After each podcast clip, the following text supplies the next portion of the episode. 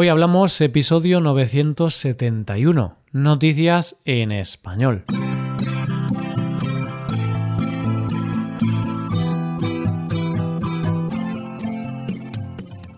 Bienvenido a Hoy Hablamos, el podcast para aprender español cada día. Ya lo sabes, publicamos nuestro podcast de lunes a viernes.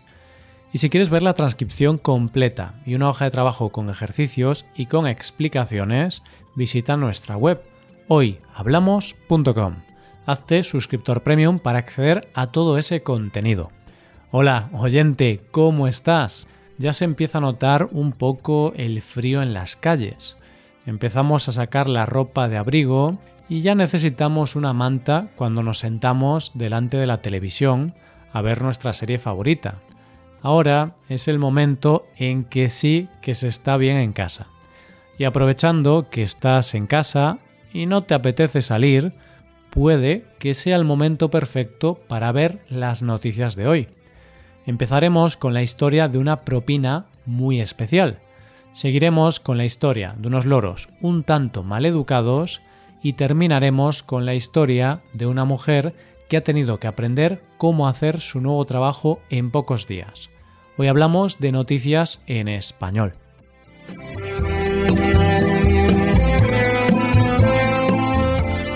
Como bien dice Mafalda, el fantástico personaje creado por el recientemente fallecido Kino, el mundo está enfermo. Y es que muchas veces cuando vemos las noticias y vemos todo lo que pasa en el mundo, no nos queda otra opción que pensar que Mafalda tiene razón, que algo le pasa al mundo, o más bien al ser humano, que destruye el planeta y hace que muchas veces perdamos la fe en el ser humano. Pero a veces pasa que lees noticias que te devuelven esa confianza perdida en el ser humano, y que te hacen replantearte esa historia y pensar que hay gente buena en el mundo. Y un ejemplo perfecto de esto es la primera noticia de hoy. Una historia donde nuestro protagonista es Darling Newey. Tiene 89 años y vive en Roy, Utah, en Estados Unidos. Vive en una ciudad que se llama igual que yo. Qué curioso. Bueno, yo soy Roy, no Roy. bueno, el tema es que Darling es un hombre que por su edad tendría que estar jubilado, viviendo tranquilamente en su casa y disfrutando de su tiempo libre. Y así era hasta hace unos años, momento en que se dio cuenta de que no podía vivir de su pensión y tuvo que buscar un nuevo empleo para poder vivir. No hay mucha gente que le dé trabajo a un hombre de esa edad, así que comenzó a trabajar como repartidor de pizza en la cadena Papa John's, durante 30 horas a la semana. Darling se puso manos a la obra y comenzó el trabajo repartiendo pizzas por su vecindario. Pronto se ganó el cariño de todo el mundo por su carácter afable y por su saludo cada vez que entrega una pizza. Hola, ¿estás buscando algo de pizza? Hello, are you looking for some pizza? Muchas veces pasa que cuando vas a comprar siempre al mismo sitio terminas haciéndote amigo del dependiente.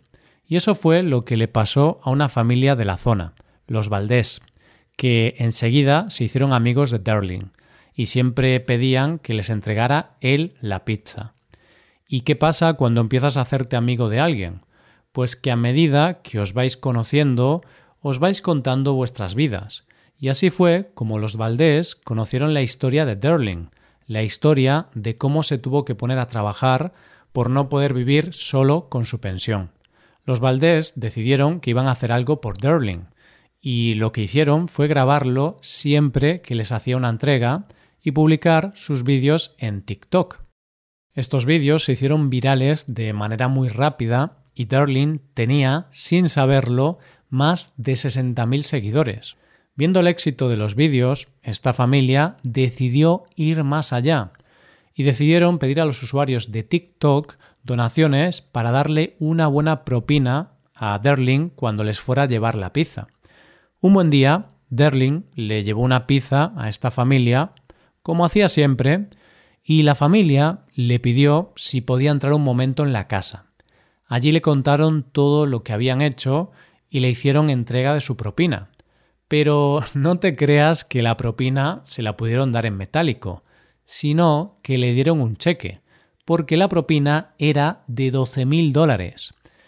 El momento de la entrega del cheque se ha hecho viral y en el vídeo se escucha como Darling, muy emocionado, solo puede decir, pero ¿cómo os lo agradezco yo? No sé ni lo que decir.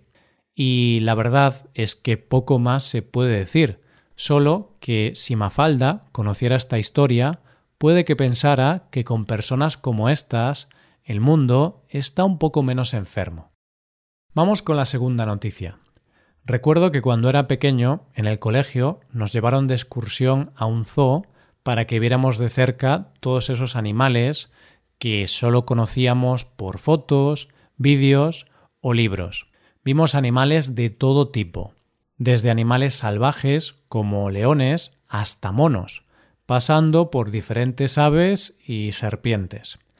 A la mayoría de los niños el animal que más les impresionó fue el león, pero a mi compañero de clase el que más le llamó la atención fue el loro, porque en realidad pensaba que eso de que podía hablar era mentira, y cuando lo escuchó hablar le dejó fascinado. Y precisamente esos animales, los loros, son los protagonistas de nuestra siguiente historia de hoy. En el zoológico de Lincolnshire Wildlife Park, Inglaterra, siempre han recibido donaciones de animales pero con la pandemia del coronavirus las donaciones se están incrementando.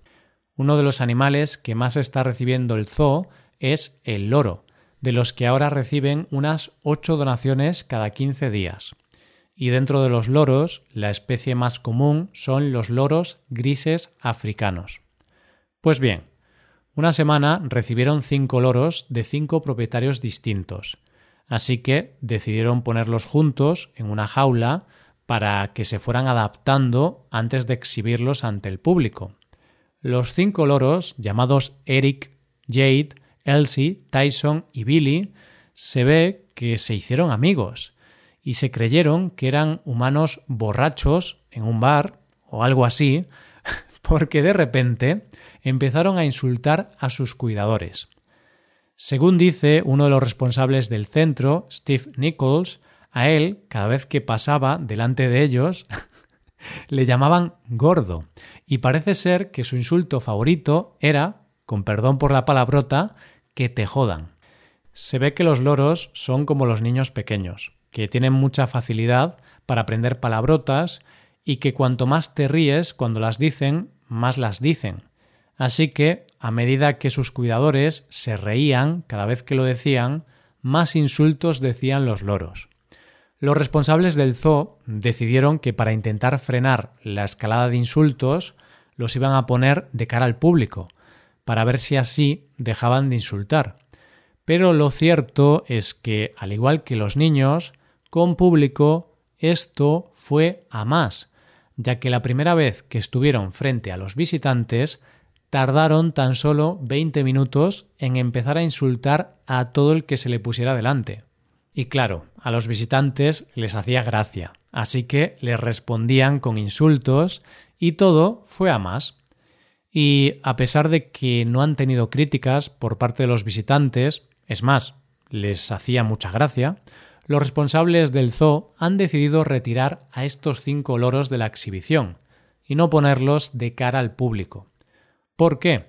En primer lugar, porque les parecía inadecuado tener unos animales insultando delante de niños y jóvenes, ya que son cosas que los niños no deberían aprender. Y seguro que más de un niño llegaría a su casa repitiendo los insultos de los loros. y en segundo lugar, porque en las jaulas donde estaban había más loros. Y claro, si lo aprende uno, lo pueden aprender todos. Y dicen desde el zoo que no sería nada agradable tener a 250 loros insultando a todo el que se pusiera delante. Así que los pobres loros están castigados hasta que aprendan a hablar bien. Pero yo me pregunto, al igual que los niños, estos loros en algún sitio lo aprenderían, ¿no? Así que, si tienes un loro en casa, oyente, ten cuidado con lo que dices, que los loros, como los niños, repiten todo lo que escuchan. Llegamos a la última noticia de hoy. Hay personas que cuando hablas con ellas de cualquier tema, ya puede ser política, deportes o incluso de la situación actual de la pandemia, tienen soluciones para todo. Tienen muy claro cuáles son los errores que se están cometiendo y cuáles serían las soluciones. A mí me pasa que cuando estoy en una conversación con este tipo de personas, siempre pienso, me encantaría verte en el puesto, a ver si es tan sencillo como dices. Porque la verdad es que no creo que sea tan sencillo tener un puesto de poder, por ejemplo, en política, y no equivocarte. Y algo parecido a esto es lo que le ha pasado a una mujer, que es la protagonista de nuestra última noticia de hoy. Povalekinsky es una pequeña región rusa que cuenta con menos de 400 habitantes y donde hace poco se celebraron las elecciones para elegir a la persona que los iba a gobernar. Se presentaron dos candidatos, Nikolai Lokhtva, del partido Rusia Unida, que era la persona que estaba gobernando hasta ese momento, y Marina Udgoskaya, que era la candidata que había presentado el Partido Ruso de los Pensionistas por la Justicia Social. Las elecciones se realizaron y dieron como vencedora a Marina, que ganó con un 61,7% de los votos. Y precisamente ahí es donde está la noticia. ¿Por qué? ¿Qué tiene eso de raro? Pues la noticia está en que Marina, a sus 35 años, no tiene ni idea de cómo hacer ese trabajo, porque en realidad trabaja como limpiadora del ayuntamiento y nunca se ha dedicado a la política. Pero Marina, lejos de amedrentarse, ha dicho que no le da miedo y que está dispuesta a aprender y hacerlo lo mejor que pueda.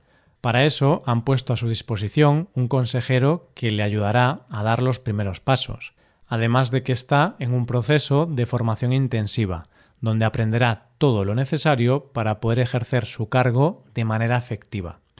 Y la verdad es que yo creo, sin conocerla, que Marina lo hará mejor que otros candidatos, porque al fin y al cabo, al ser una trabajadora, como el resto de los ciudadanos, seguro que sabe cuáles son los problemas reales que tiene el pueblo y se esforzará en solucionarlos.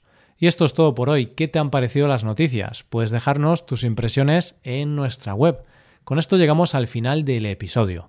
Te recuerdo que en nuestra web puedes hacerte suscriptor premium para poder acceder a la transcripción y a una hoja de trabajo con cada episodio del podcast. Todo esto lo tienes en hoyhablamos.com. Esto es todo, mañana volvemos con dos nuevos episodios. Lo dicho, nos vemos en los episodios de mañana. Pasa un buen día, hasta mañana.